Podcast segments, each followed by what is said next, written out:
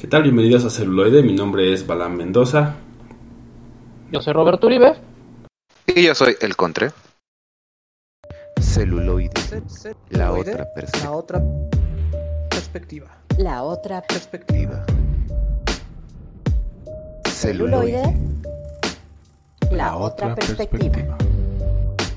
Perspectiva. Perspectiva. ¿Qué tal? Bienvenidos a Celuloide. Estamos en un episodio más, episodio 111. Es así, es 111. Es casi tan bueno como el episodio 666. Esperemos llegar a ese episodio. Y que se, Y, pues, logre- bueno. que se llegue a lograr. que nos llega. Episodio cabalístico. Ajá. Y parece que ahora es los martes del podcast. Ya se está. Si nos quieren escuchar en vivo, nos de lo contrario, pues, inventando. nos podrán escuchar a la hora que ustedes gusten, el día que ustedes gusten. Pero creo que martes es un buen día porque pues se escuchan nuestras recomendaciones y tienen el, jue- el miércoles así ya sea para ir al cine o pues, para ver en streaming. ¿no? Sí, o el fin de semana martes. En Ajá. martes no te cases ni te embarques. Solo conéctate a celuloide. Para Correcto, los y las celufans. los celufans que nos escuchan. Y pues bueno, qué, qué, qué inicio de semana, ¿no? O sea, hay, hay buen chorizo y tenemos ahora el programa a fondo. Pero bueno, ya saben que empezamos con la parrilla y La cuál es la mejor noticia. ¿Ya? O bueno, ya no sé si son noticia o no, porque pues ya nadie los ve. Ya El- nadie ve ya los el- Óscares. El elefante en la habitación, ya, sí. Ya hasta ni sin hicimos vaselina. programa por Pues eso. sí, o sea. sí. Yo, yo- Sí, yo ya, estoy- ya, ya, ya no hicimos programa especial de los Oscars por lo mismo, porque dijimos ya nadie los ve y de repente que Will Smith hace que suban los ratings, entonces Fue un experimento de Exacto. TikTok en realidad. tú si eres de, de la teoría de, de que fue actuado, Pues quién sabe. No lo sé, Ya, ya, parece empezamos- falso. Empezamos todo, con todo- los- todo es mentira hasta la verdad, Exacto. vas a decir, ay, no, la Tierra es redonda. Sí, este, a- algo así, güey. Por ahí va. ya, ya- ya- ya va- vamos a empezar con el podcast este teórico de la conspiración. Cuando quieras, No, pero lo, lo Pues mira, hacemos. yo creo que en, en esta ceremonia de los Óscares ganó y perdió la inclusión. No, ganó porque pues se, se fue Apple, o sea, se llevó la el galardón a mejor película con un remake de una película francesa. Y este pues la inclusión con la familia de sordos que me dicen que el término sordo mudo para todos aquellos que no estén actualizados está mal hecho. No, no nada es más se les cierto. dice sordos. Sí, ah, bueno, bueno. o sea, se supone que, bueno, en primer el lenguaje de señas es un lenguaje oficial, entonces se pueden comunicar. Y en segunda, como eh, aprendemos el idioma a través del oído, no pueden ser mudos, excepto que tengan alguna algún problema en las cuerdas vocales. Claro, Entonces claro. realmente Pero, pero, pero bueno, considerados.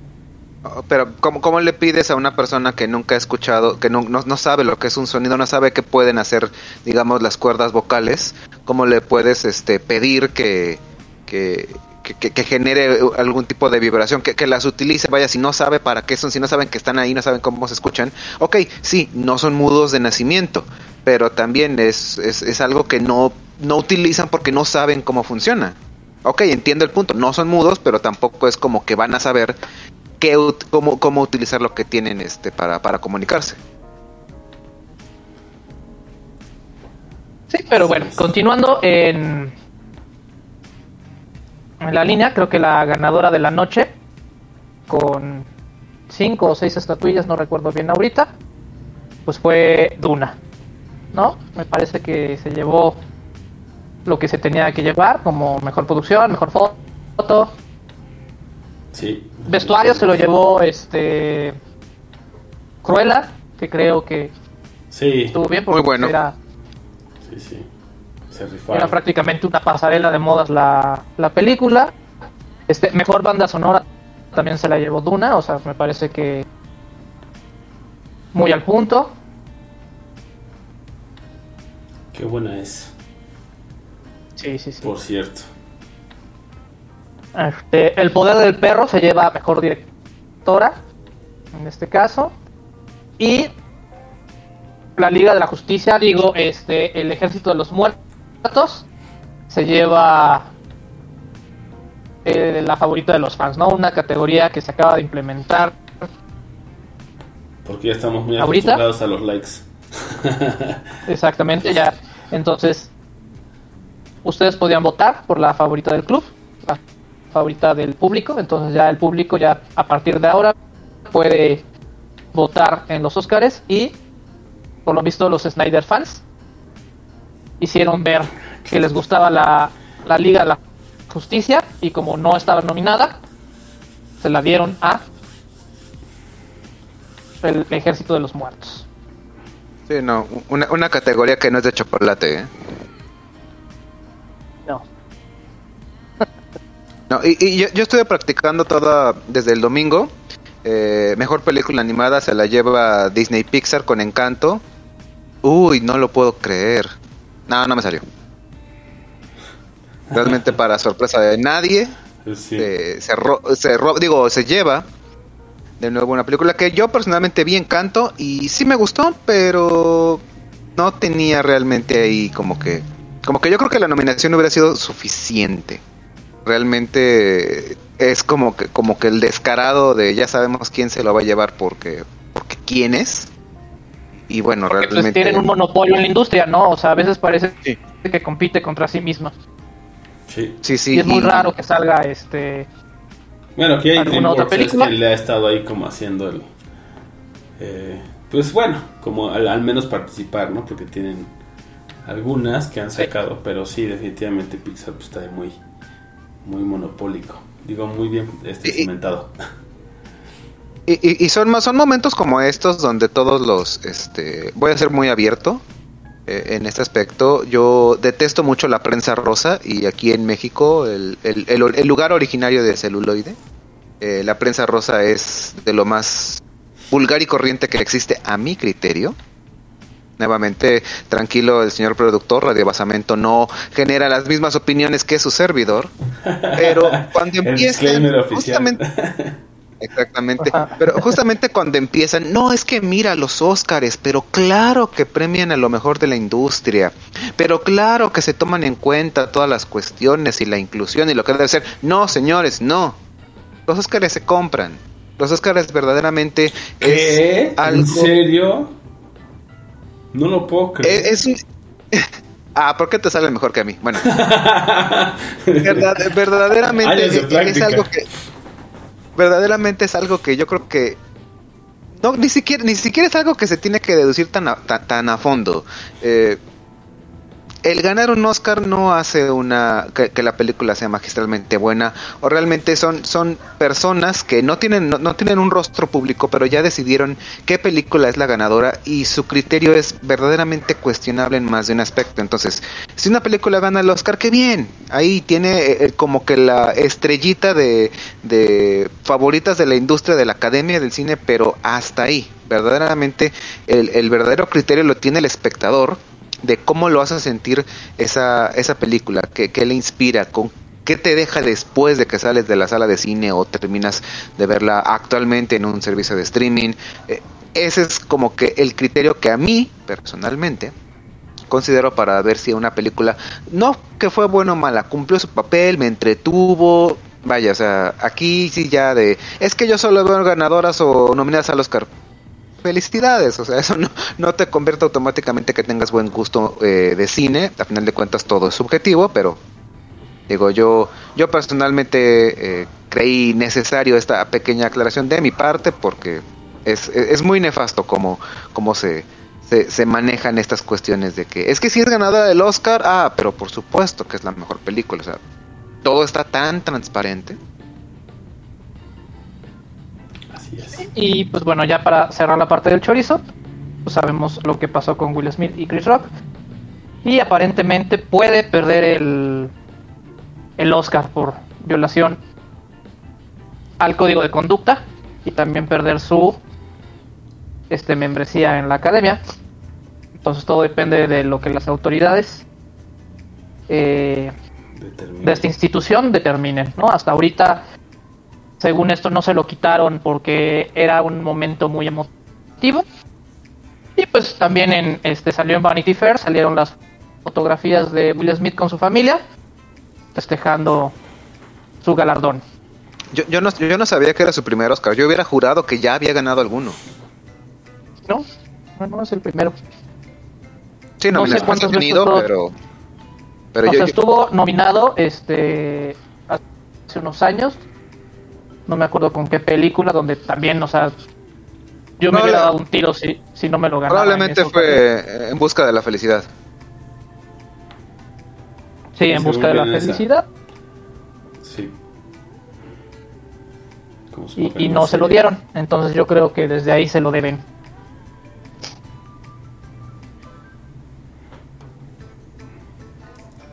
Eso es un pues, bueno. experimento de TikTok. para generar audiencia para los Oscars.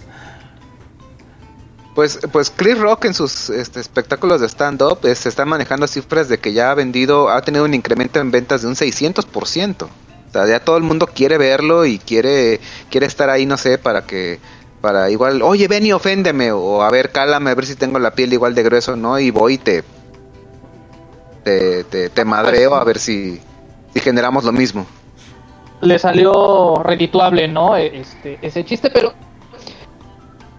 ahora yo, yo, yo pongo esto sobre la mesa, ¿no? O sea, en esta época de la corrección política y lo tan inclusiva que se ha vuelto la Academia de los Óscares, este, ese tipo de ceremonias y ese tipo de chistes hacia los asistentes tan personales son válidos o debería de modificarse la ceremonia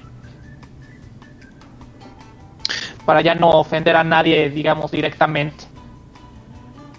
Personalmente, yo siento que esto les generó un rating brutal, abismal. Está todo el mundo, eh, el mundo, el mundo se paró, el mundo del entretenimiento se paró. Todos voltearon a ver a los Óscares.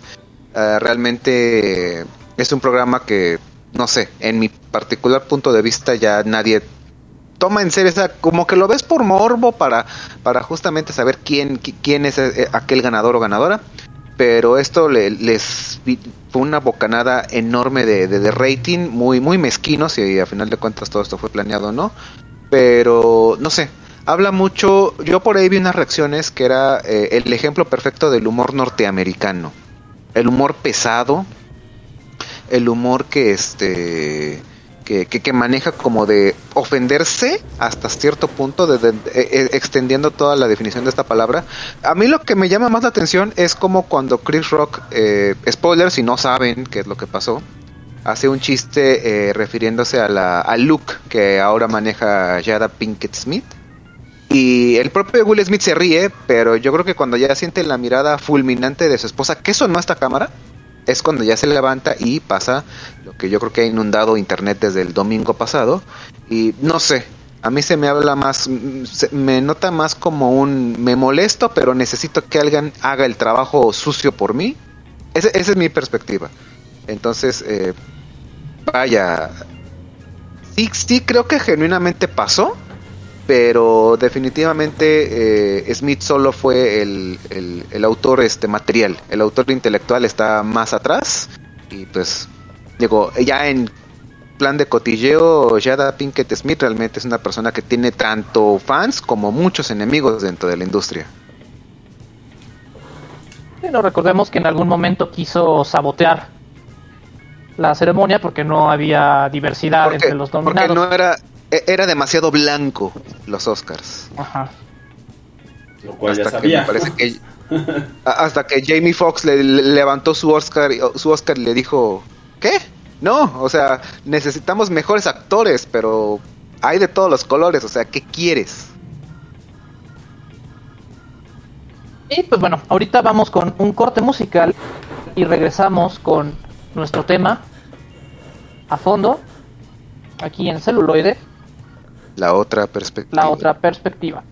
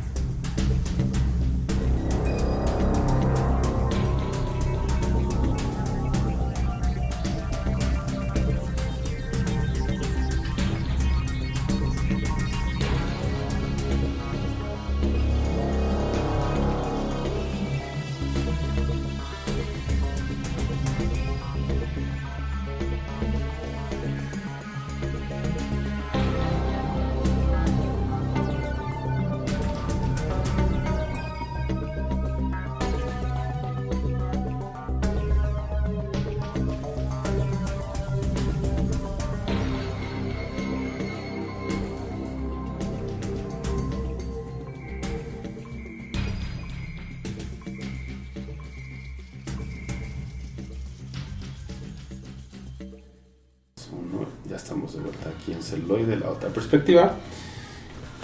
Y ahora sí vamos con el tema, ¿no? Sí, eh, regresando a 1991, en un, en un canal que se caracterizó por una revolución de contenidos musicales, tenemos un programa, una, una serie, porque tenía su barra de series junto con BBC Bothead y Daria Morgendorfer, entre otros. Una serie que revolucionó y se transformó en una cuestión de culto con su alto contenido de violencia, sexo y humor bastante negro.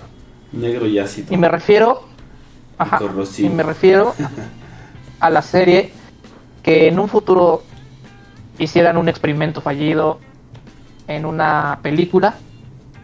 Me refiero a Iron Flux.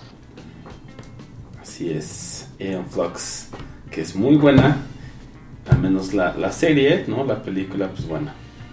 Ya, ya, ya- yo creo que lo dejaremos al final, un cachito. Ya llegaremos a eso. Sí. Ya llegaremos a eso. No, entonces, este, primero tenemos que hablar, antes de, de llegar a, a Iron Flux, tenemos que hablar de su creador, Peter Chung. Peter Chung, Chunk. un animador este, de Corea del Sur con ideas bastante locochonas. No, y vemos, vemos mucho, mucho de, de, de lo que traía atrás. Y de hecho yo les puedo decir, sin, sin temor a Dios, de que eh, El Fantasma 2040, una excelente serie también. Uf, qué buena Claro que sí. serie, ¿eh? Díganos si quieren que hagan- las- hagamos un programa de ello. son las páginas azules de lo que se transformaría en Ion Flux. Pero bueno, él participó en esta película ochentera animada, este Fuego y Hielo, donde vemos este mundo mágico tipo Conan. Tipo Conan Participó en, y así. en, en esta, en esta película. También en la serie de Transformers del 84 y en su posterior película del 86. También estuvo involucrado en las tortugas ninja Y en Rugrats. Y en Rugrats. Es que Rugrats lo- yo, yo lo quiero poner un poquito aparte porque fue la primera vez que le dan a él, digamos, carta abierta, entre comillas, de dirigir una serie. Entonces, este. Luego también está la serie de Cops, que esa nunca la vi, la de Cops, la animada. Cops, la Cops, Ajá, Cops. muy buena, salió. Salió en, en- Canal 5 aquí en México, además de otros este, canales, eh, tanto latinos como obviamente de Estados Unidos. Hiciera futurista, de, de- pero muy, muy futurista para niños. Vaya, o sea, eran policías eh, demasiado buenos, exageradamente buenos, con armamento, vaya, futurista. Y no sé, el tipi- la típica historia autoconclusiva de los buenos atrapando a los malos, aparte de, con ingenio y con todo tipo de gadgets que no existen ni existirán. Y, e interesante, vaya, no se salía mucho del molde de cualquier serie policíaca. La que quieras, ponla y de eso es la trama. No mala, sino muy de los noventas, realmente. Ok. Bueno, pues justamente este en 1991 crea Rugrats, ¿no? Sacado de unos bocetos que tenía. Llega a Nickelodeon y, les fascina el, el programa. ¿No? Se les hace una, una estética bastante eh, peculiar ¿no? Estética que, que influye también en, en el estilo de animación de Nickelodeon de esa época. ¿no? Pues de hecho este fue uno de sus primeros este, Programas. programas bandera, ¿no? Junto con la vida moderna de Rocco y Hay monstruos. ¿No? Podemos ver que ahí existe una estética un tanto bizarra, la cual hay también este los Cranberries. No, no, no son Cranberries, lo- los, ex- este, la familia esta de exploradores Ah, The Wild Thornberries. Ajá, sí, sí, eran los Cranberries. Y luego, eh, un poquito después, con Jumanji, que también tuvo su serie animada. Todas estas tuvieron este a la mano, no tuvo cierta influencia este caballero. El problema es que, pues ya saben, a veces uno como ilustrador o como artista, pues tiene ciertas ideas y tiene ciertos este impulsos pero que un canal infantil no no va adecuado no no se adecua digamos a la a lo que quiere proyectar este canal afortunadamente como muchos saben el canal de Nickelodeon estaba muy ligado al canal de MTV entonces es cuando al señor Chong lo conectan con unos productores en MTV, presentan este lo que es Iron Flux y ellos dicen va va va va va me late Corto. tu cotorreo me late tu cotorreo y, y va muy bien como para nuestra barra de, de adultos porque sí, señores, la animación no solo es para niños, también hay excelente animación que es... Y que de hecho ¿Para lo adultos? dice, o sea, Peter Chung, ¿no? En alguna de sus entrevistas de todo lo que no podía sacar o que se me ocurrían algunas cosas mientras hacían Rugrats, pero que era como, no, pues no lo puedo poner en este show. Pues decía, ah, pues lo puedo sacar, me lo hacía bocetos o hacía conceptos y es lo que termina haciendo Ion Flux. En cuanto le dicen, sí, ya puedes, ¿no? Eh, tienes bandera verde, pues, ¿no? Se empieza a volar y nos entrega esta esta, este, esta serie, este anime, que todo lo que no podía proyectar en la otra, pues aquí se acaba, ¿no? De alguna manera. Ya, ya tenía el reconocimiento, ¿no? Eso fue lo importante, que, que se, se hizo un renombre, que como animadores de repente muy difícil ganarte, Sí, más en, ¿no? televisión. Y que te vayan. Y, y más que te vayan soltando, ¿no? O sea, una serie así en teleabierta era, era impensable. Ciertamente. Sobre todo por lo que siempre le pasa. Y- Ajá. Pero ya llegaremos a eso. Y este, si, si nos ponemos así de manera muy cruda, también Rugrats de repente tenía temas o tenía situaciones que no eran muy de niños, o sea que sí tenías que tener cierto Cierta madurez. colmillo. En ese momento cuando lo vi, cuando, cuando vi la serie, no me percaté de, de ciertas insinuaciones, no me percaté de ciertos momentos que ya de adulto, este, dice, ay, y esto veía de niño. Sí, hay, hay muchas cortinillas con las que abre Rugrats que entre que unos unos primeros planos eh, aunado con unos este, sonidos digamos efectos de sonido muy sugerentes que tardan igual a unos 2 3 segundos pero que sí es, es como para, para el, el adulto que está viendo con el papá la, la- la animación y dice ah caray pero que el niño realmente o sea no- te pasa enfrente bueno y no, no, no fue, no sé si fue el caso de ustedes. Eh, yo vi Rugrats realmente ya en la preadolescencia y realmente la caricatura me gustaba. Entonces, Sí, no, también. eh, en, e- en ese punto entre que o, o no me lo esperaba, como no me lo esperaba me daba igual, pero ya cuando retroactivamente la ves 20 años después y dices, ah, chis, o sea, sí está, eh, está muy, muy bien difuminado, pero está claramente ahí el gag para, para el adulto que ve la, la- la caricatura con los, con los niños. Entonces está, es de- y, y- y- y queda en eso, justamente, un chiste visual, un chiste que solo dura unos cuantos segundos, pero que está ahí para como, como, como una perspectiva distinta, que es, que, que es muy interesante cómo lo, cómo lo difuminan en una caricatura a- abiertamente para el público hasta preescolar. Así es. Y pues bueno, ya que vimos un poco de los antecedentes, vamos a un corte musical y regresamos con más a fondo Iron Flux aquí en celuloide. La otra perspectiva.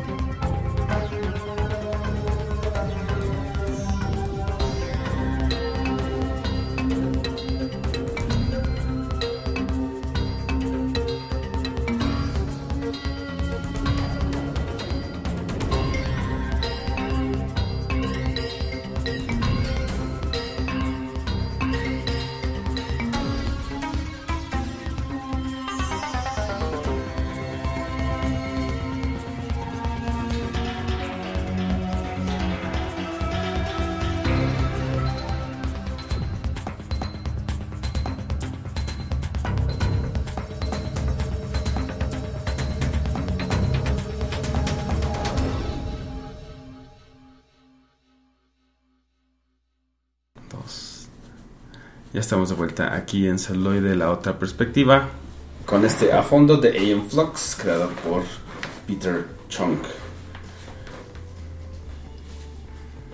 Sí, y pues bueno, o sea, la serie comenzó con una serie de cortos de unos 3, 4 minutos en la parte del Liquid Television. Liquid Television. Ajá. Como parte de la barra este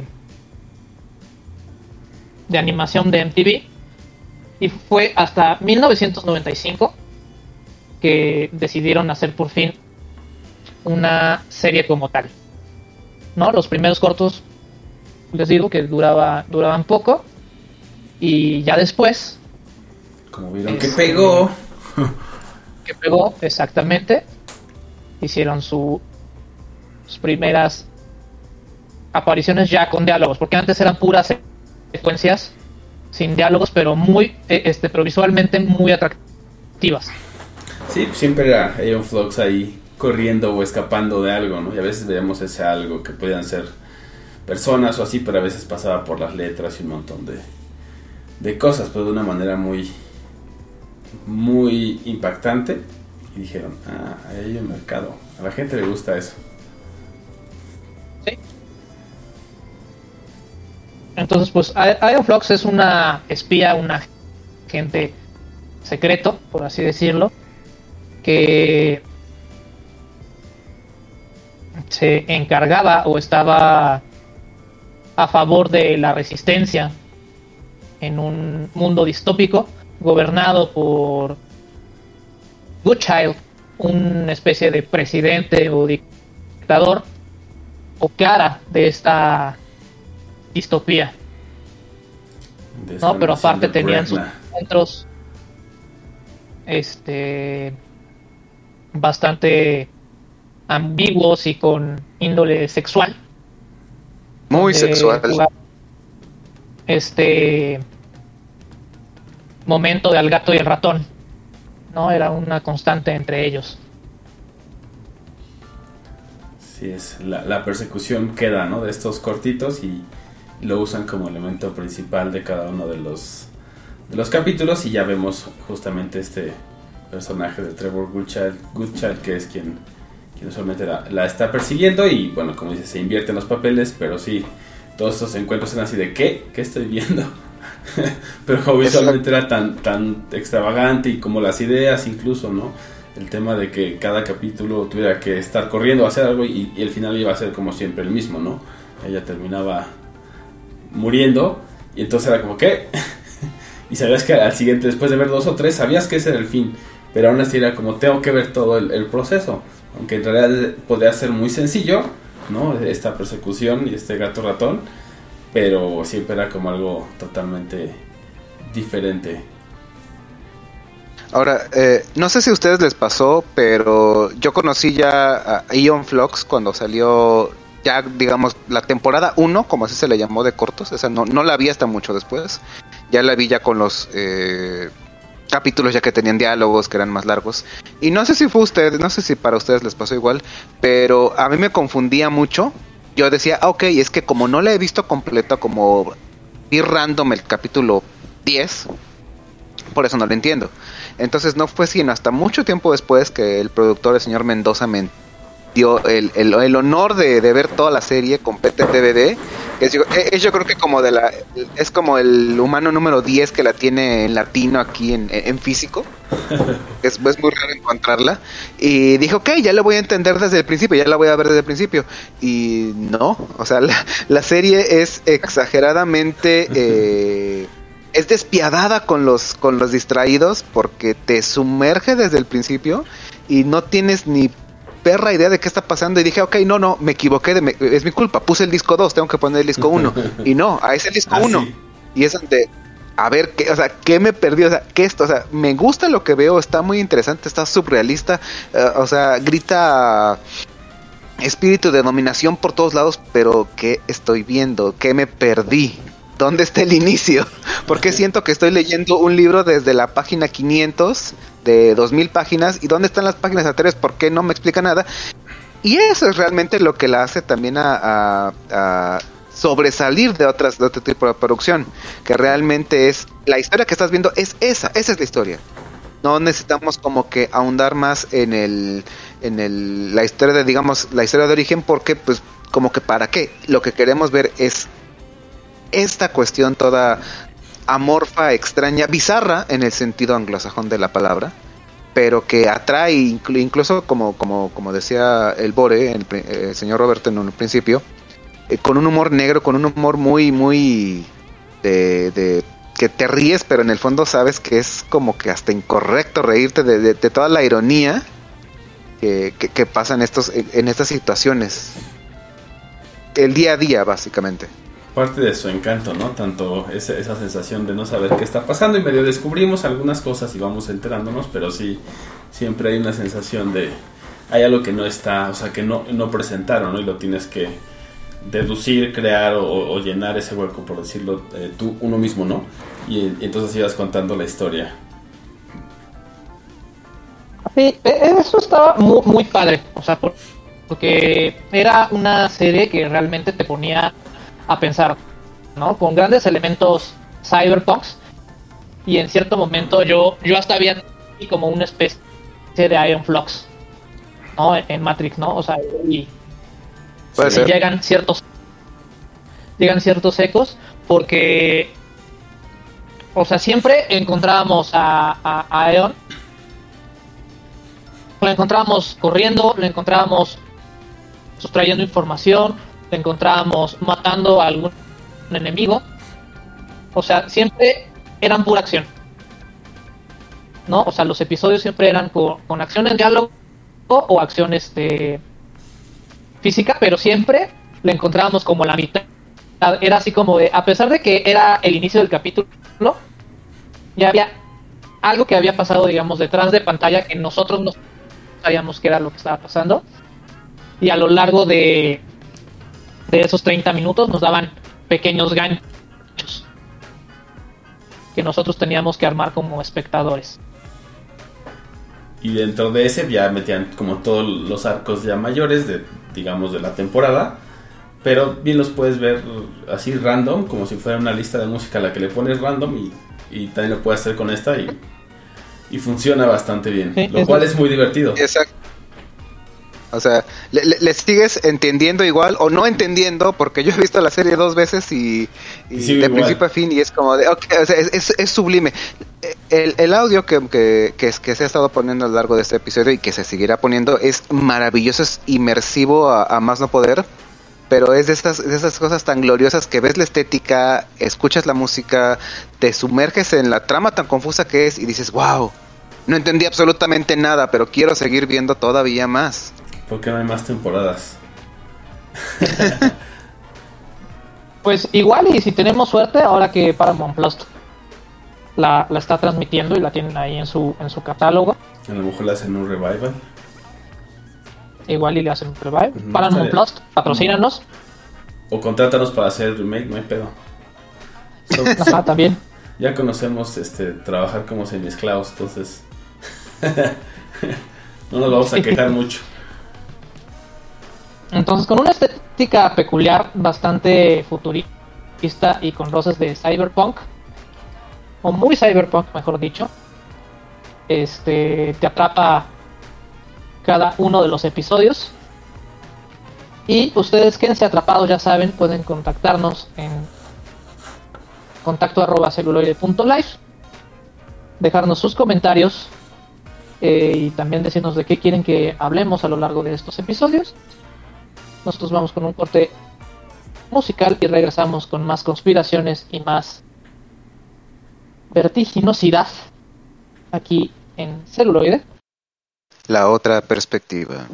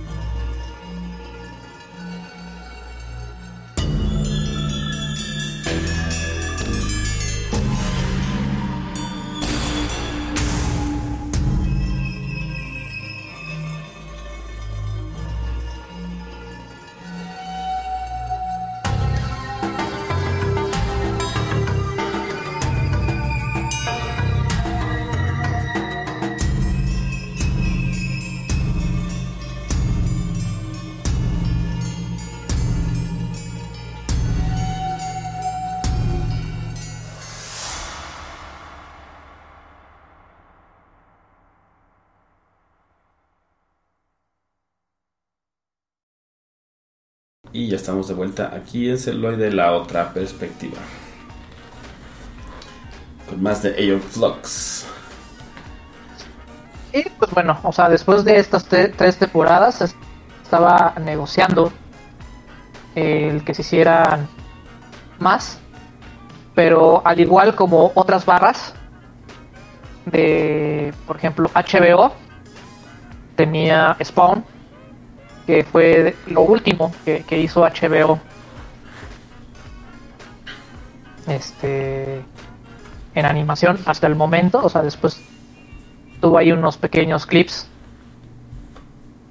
Pero como que ya no se le vio salida, también los intereses de MTV fueron hacia otros lados, porque también no solo fue la única serie cancelada, también ahí murió Daria y otras este series en, en MTV y ya no se le dio continuidad por una cuestión de derechos de autor. ¿no? MTV en ese momento se quedó con los derechos del personaje y todo. Y continuó eh, en cómics. ¿No? Pero a pesar de que en cómics este se conservaba toda la cuestión estética, lo confuso y lo misterioso de las aventuras pues se perdía bastante y me parece que nada más tuvo como 20 números realmente ya no ya no se le siguió invirtiendo y, y quedó en el olvido para las nuevas generaciones esta, esta serie Y luego ya tiene un ¿Qué- videojuego, ¿no? También por ahí. sí tiene un videojuego pero es un videojuego basado en la pel- película de la cual vamos a hablar en este momento En este momento momentísimo con nuestra queridísima El de la- Charlize Theron. De la cual hablaremos ahora. ahora. Y pues brincamos del 95 al 2005. Entonces estamos hablando de casi, no, pues 10 años. Y a pesar de que la serie de Iron Flux se, se mantenía en un futuro distópico, no se especificaba muy bien el año, si no re- mal recuerdo, pero aquí nos mandan al 2415. No recuerdo. Con, una, serie no me acuerdo. con- con una cifra tan elevada, pues no creo que no se rompe tanto ese encanto. Aunque vaya, es un dato que, que no, no es necesario, pero bueno, aquí lo dan. Sí. Entonces, este. Pues se dieron cuenta de que seguía habiendo y, y- y justamente las ventas del DVD y del VHS pues seguían este Manteniéndose, ¿no? O al menos. manteniéndose, Sí. sí. Pero pues aquí no se involucró el creador original, o sea, este Peter Chung. No se involucró. Al contrario, este fue una directora que yo creo que no, no, no entendió muy bien el concepto de, de la de la película. Está O tal vez sí, Kusama. pero productores. o tal ¿no? vez sí. Productores con Ajá. ideas raras de arañas y así. Entonces, quién sabe. Porque también, da- bueno, sí. También dirigió ahí. Fueron- fueron perso-. Fueron personas que no entendieron la serie, como prácticamente todo, más de la mitad del fandom. Exactamente, más de la mitad del fandom no le entiende. Parte de Sí. ser fan es este, de seguir descubriendo de qué chingados va, ¿no? Exacto. O sea, ir con, ir con el creador y oye, este, comparte la que te metiste para a lo mejor así ya entendemos qué es lo que nos quieres contar. Dinos de cuál. Sí, creo que, que eso hubiera ayudado mucho, mucho. Entonces, pues, nos, nos meten en una situación, este, igual distópica, y nos dan ciertas adaptaciones que veíamos en, la serie. Por ejemplo, hay una, una escena muy, este, icónica de la serie este, animada, donde están dos personajes que se besan y se dan un beso de lengua, y en eso uno de los otros le, le, le- le abre la muela al otro y saca un chip informativo y se retira, ¿no? O sea, nos dan una escena similar. Y pues también como parte de la serie hablaba acerca de lo que eran los clones, creo que es parte de lo que, que toman Para en la película trama, y- ¿cierto? ajá, parte de la trama. Y es donde, donde se enfoca, ¿no? De que la humanidad se ha estado reciclando este, desde hace cientos de años, puesto que ya no, no, no se pueden reproducir. Y pues toda la información en, Como de las Este- personalidades es almacenada en el en esta lo- Es locación. en esta locación que es un dirigible, un dirigible eh, ajá, que se encuentra ahí y se supone que las personalidades de, de Trevor, de Trevor y, y Ion siempre han estado ligadas en conflicto ya sea como amantes o como antagonistas y en esta ocasión pues son antagonistas pero es parte de la trama ir descubriendo este ¿Quiénes son? ¿Cómo- ¿Cuáles cómo son estas? verdaderos motivos? Es correcto. ¿No? Y un rotundo fracaso. O sea, se le invirtieron 62 millones de dólares y solo recuperó 53. Bueno, un poco menos de, de 53 millones.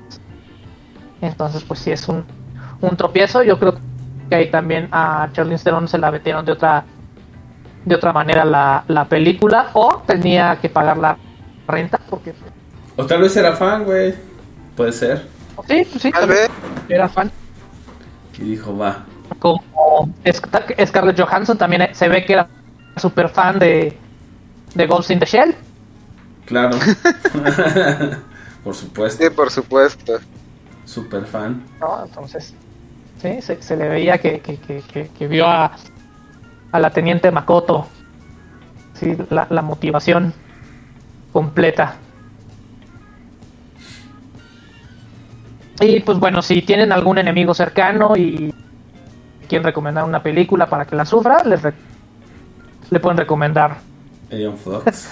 Iron Flux. Pero Sí, porque- recuerden, pero recuerden que al señor Mendoza es de las tres personas que sí le gustó la película. Pues Entonces, rescata lo suficiente. Es parte del fandom. Es el hijito. yo, o sea, a ver, a ver, a ver, a ver. Tú, el tú- tú hijito como, como, como probablemente el fan número dos de Ion Flux aquí en México. O, o- o Eh, la película, la película te gustó, o sea, como fan, sí, así ya, que, que hable el fan hardcore dentro de ti. Ah, me gustó la idea de las de las de los clones, o sea, del entrenamiento y cómo lo trataron. Pero sí hay otras cosas. Lo que no me gustó es como el eh, no sé. Hay algunas cosas que no me gustan. No, no seré malvado con ella. Creo que tiene suficientes elementos para, para ser incluida dentro del mundo, del universo, de la creación, pero pues sí tiene como ahí un... Le falta un alguito, diríamos. E- e- ese algo es que el productor, que el creador original se Peter hubiera visto Chung. involucrado. Ajá, se ve involucrado. Un alguito llamado Peter Chung, ¿no? Pero tampoco creo que sea la peor película del universo. Entonces,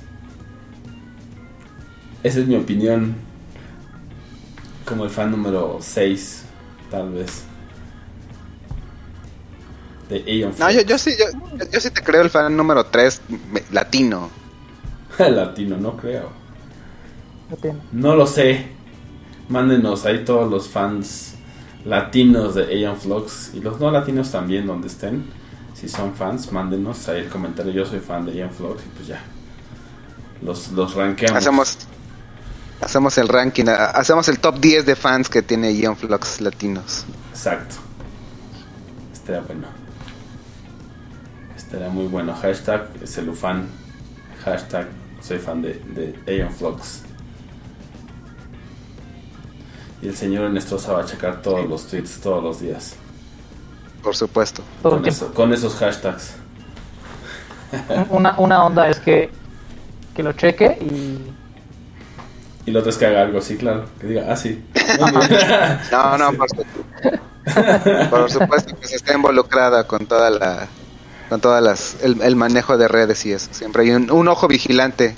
Que no haga algo, que, que no haga algo es una cosa, pero siempre lo estoy viendo. Claro, esa es la función del móvil.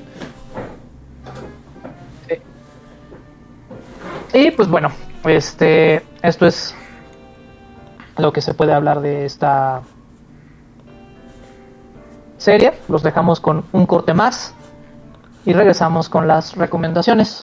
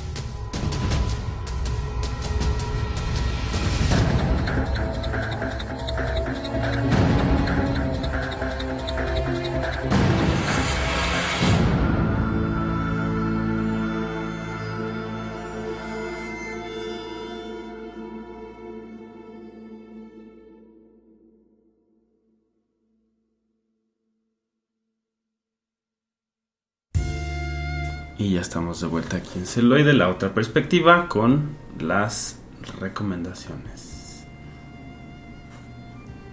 ¿Quién dice yo? Pues, de mi parte, este, yo les voy a recomendar algo que vino después de de Iron Flux. Y me refiero a la serie de Alexander Senki, que es una reinvención o una reinterpretación de la vida de este Alejandro Magno en un mundo futurístico, ¿no? Y que ahí pueden ver justamente en lo que evolucionó el estilo de dibujo de Iron Flux del año 1999 con solo 13 episodios, entonces está bastante ligerita. Está completamente en español latino en YouTube, En el tutubo. en el YouTube.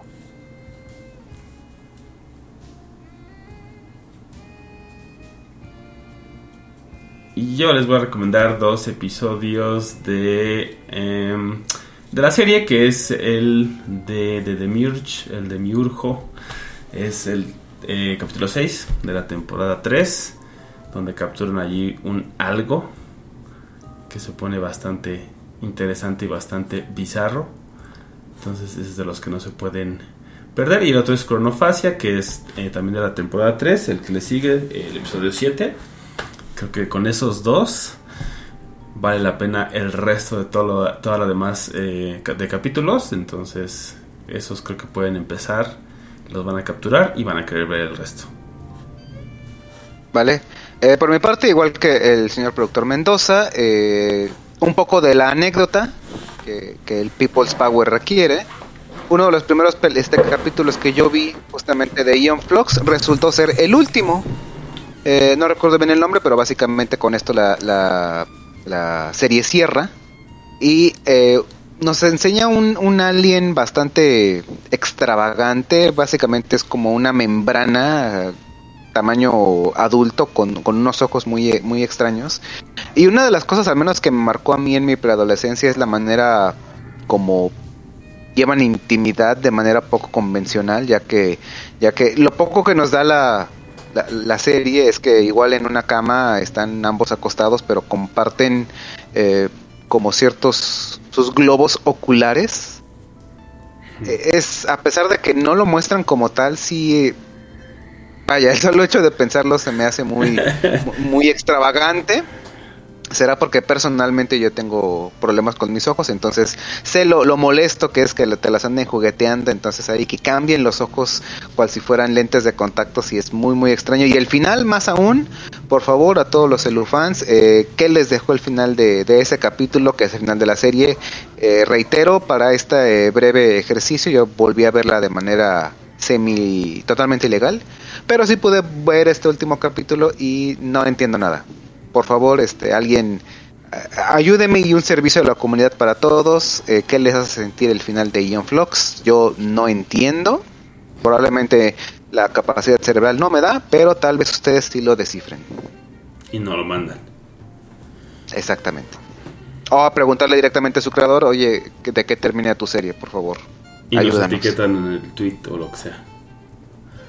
exactamente Bueno, pues yo fui la versión distópica de Roberto Uribe.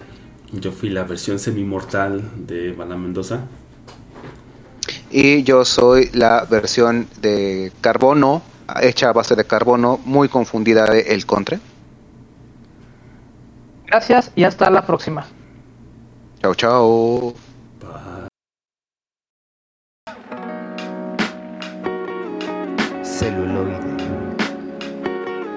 Celuloide. La, La otra perspectiva. I'm gonna make him an offer he can't refuse. Never give up. Never surrender. La otra perspectiva. perspectiva. La perspectiva. Pasta de chorizo. Vamos con la maciza.